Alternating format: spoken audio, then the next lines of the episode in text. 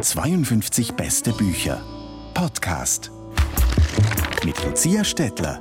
Es tönt wie im Kitschroman. Ein reicher Adliger hält um die Hand einer einfachen Zeitungsträgerin an. Werden Sie meine Frau? Ihre Frau? Sind Sie wahnsinnig, Signor Conte? Das mag sein. Diese Szene hat sich tatsächlich abgespielt. 1920 in Venedig. Er ist Nino Revedin und sie Margherita. Durch die Heirat wird die junge Frau aus dem Volk zu einer der einflussreichsten Damen in der Lagunenstadt und sie nutzt ihre Stellung, um aus dem damals noch etwas biederen Kurort einen glamourösen Kulturtreffpunkt zu machen. Wie ihr das gelingt und welchen Preis sie dafür bezahlen muss, davon erzählt die deutsche Schriftstellerin Jana Revedin in ihrer Romanbiografie Margherita. Das Buch, das ich Ihnen heute wärmstens empfehle, überzeugt aus zwei Gründen. Einerseits begegnen wir hier einer hochinteressanten Frau, die zu Unrecht vergessen wurde. Andererseits lernen wir Venedig von einer ganz neuen Seite kennen, als aufstrebende Stadt, die sich mehrfach neu erfindet. Die Autorin Jana Revedin lebt selber seit 30 Jahren in Venedig und hat einen sehr persönlichen Bezug zu Margherita. Diese war nämlich die Großmutter ihres Ehemannes. Als ich begann, dieser Geschichte nachzuspüren, lud ich zunächst meine Schwiegermutter und meinen Mann zum Mittagessen ein, um überhaupt von dieser Frau zu erfahren. Und was immer so ist, wenn Menschen in ihrer Erinnerung einen Menschen beschreiben, waren die Aussagen vollkommen gegensätzlich.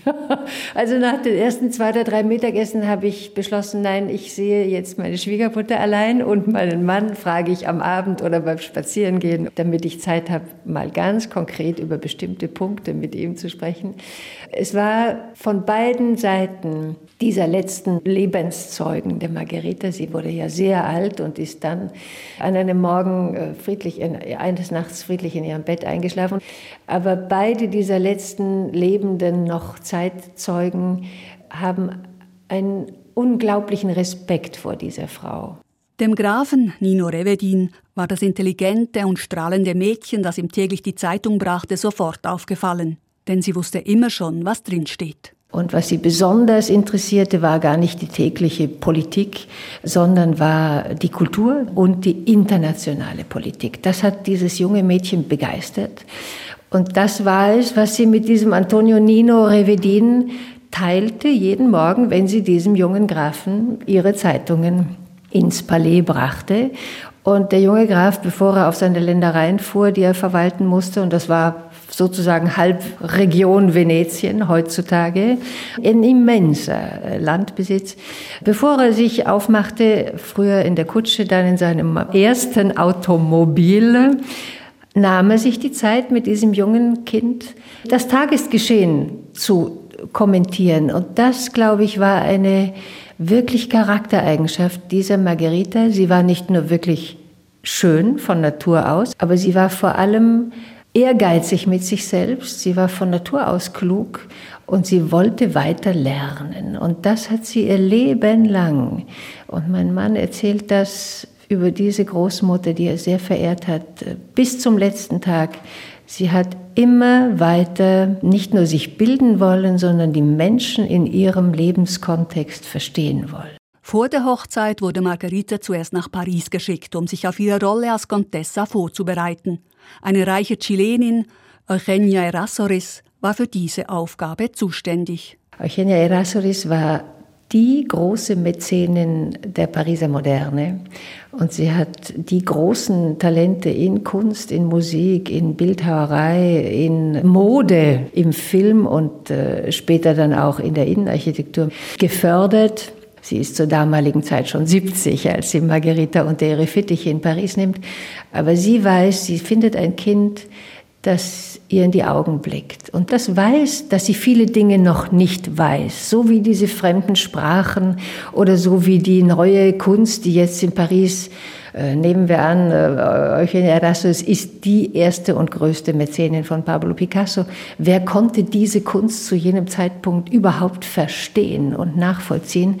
Aber Eugenia sagt sich, dieses Kind nehme ich unter meine Fittiche, weil sie könnte dieses dekadente Venedig dank dieser jetzt bevorstehenden Heirat mit diesem jungen Grafen Revedin vielleicht doch von innen heraus erneuern. Und genau das wird Margarita dann tun. Schon zur Hochzeit, die bald nach ihrer Rückkehr aus Paris stattfindet, lädt sie alle ihre rebellischen Künstlerfreundinnen und Freunde ein. Nino begreift in diesem präzisen Moment, dass das die Zukunft für seine Stadt sein wird und nicht die alten Kanone von Verhaltensspielchen und von äh, ja, 19. Jahrhundert und Stones of Venice, einer Stadt, die in sich zusammenfällt, sondern einer Stadt, die sich neu aufbauen will. Und allein diese fünf oder sechs oder sieben großen Figuren, zukünftigen großen Figuren, damals waren sie noch junge vollkommen unbekannte Menschen, die sich einfach in Paris gefunden hatten, weil Paris die Stadt war, wo man dieses Melting Pot äh, leben konnte. Diese überzeugen ihn und er sagt sich, meine Margarita kann der Ankerpunkt sein für diese neue Generation von Talenten. Und wenn wir die nach Venedig holen könnten, mit neuen Medien der Kunst, nämlich dem Ausdruckstanz, nämlich dem expressiven Theater, nämlich dem Film, dem neuen Medium der Zeit, dann wäre das der neue Gewinn für eine Weltstadt, die Venedig ja seit jeher war. Und das macht er ja dann auch, Nino. Er setzt dann alles daran, eben Venedig zu einem neuen Tourismusmekka zu machen. Er setzt sogar auf drei verschiedene Pfeiler, das ist ja auch schon visionär. Er träumt vom Kurtourismus, vom Kulturtourismus und vom Naturtourismus. Was verstand er darunter? Nun, vor dem Ersten Weltkrieg, als die Geschichte ja beginnt, schließlich und endlich, war dieses Städtchen Venedig ein heruntergekommenes Dorf. Es war eine Situation eigentlich eines Point of No Return. Der Kurtourismus hatte sich ja schon seit 1900 etabliert, weil die Jodkuren am Meer sowie die Luftkuren in Davos tatsächlich medizinische Erfolge verzeichnet hatten. Also ein Thomas Mann konnte in den zwei großen Grand Hotels, die schon gebaut worden waren, entweder im Excelsior oder im Debain, seine Luftkuren unternehmen, so wie viele andere bürgerliche oder adlige Familien aus Deutschland, Österreich, der Schweiz und Frankreich und England und natürlich aus Russland, dem Land, das ja auch einer großen Revolution nun äh, Folge leisten musste. Der Kurtourismus war etabliert, nur wusste Nino Revedin, dass diese Gäste schließlich und endlich leidende Gäste waren, also nicht unbedingt nun das frische Leben in die Stadt brachten. Und gemeinsam mit Margarita erfanden sie zwei neue Arten des hochwertigen Tourismus, den diese Stadt so sehr geprägt hat und den wir uns jetzt so sehr wieder wünschen. Und das war nicht nur der Kulturtourismus, der weltweit jetzt Fuß fasste. Das zweite war, etwas ganz anderes, eigentlich diametral gegenübergestellt ist, nämlich der Naturtourismus. Die Natur gemeinsam mit der Kultur entdecken, denn die Natur, ein natürlicher Kontext, eine ökologische Gesamtvision hat ja diese Kultur grundsätzlich möglich gemacht.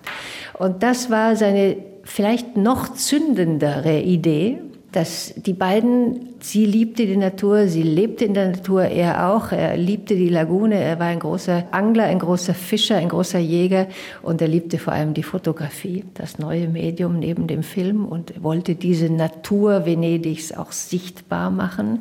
Und diese neue Dimension war vielleicht überhaupt der Erfolgsfaktor. Kommen Sie nach Venedig und wir etablieren neue Dimensionen der Biennale, Kunstbiennale, also Kunst für zeitgenössische Kunst, die es schon gab seit 1900. Wir erfinden neue Zweige dieser Biennale, nämlich für den Tanz, für das Theater und für den Film. Und wir laden Sie ein, den Lido als die Naturinsel vor Venedig zu entdecken.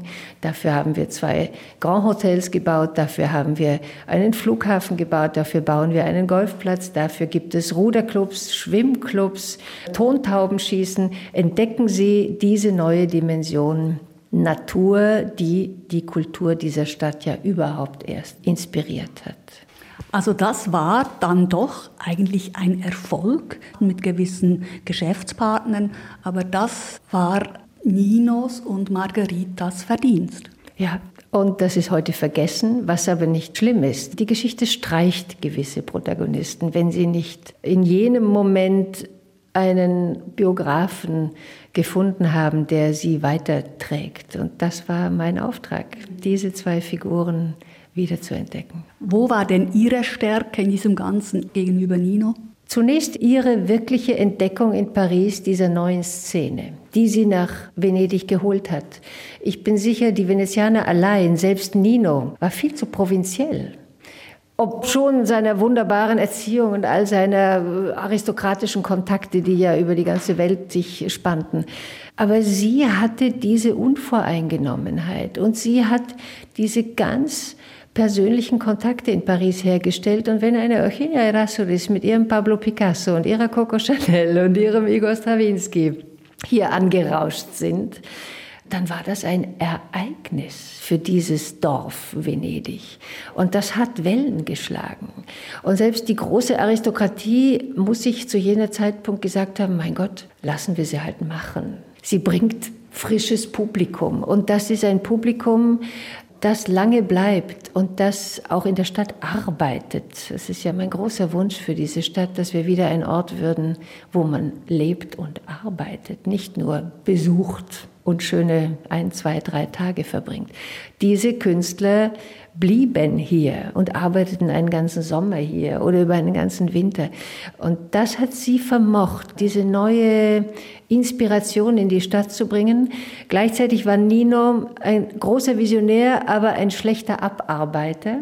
Er wäre nicht der gewesen, wie Sie, die jeden Samstag oder Sonntag ein Mittagessen oder ein Diner im Debain oder im Excelsior veranstaltet hätten, damit die Menschen vor Ort sich eingebunden fühlen und wohlfühlen mit örtlichen Einwohnern, Größen auch sich bekannt machen dürften mit präsenten Künstlern oder großen politischen oder historischen Figuren. Das hat sie gemacht. Er war schon längst beim übernächsten Projekt unterwegs, was nicht unbedingt erfolgreich dann werden sollte, aber sie war die tägliche Präsenz. Auskünfte von Jana Revedin über ihre Hauptfigur Margarita im gleichnamigen Roman. Erschienen ist das Buch im Aufbauverlag.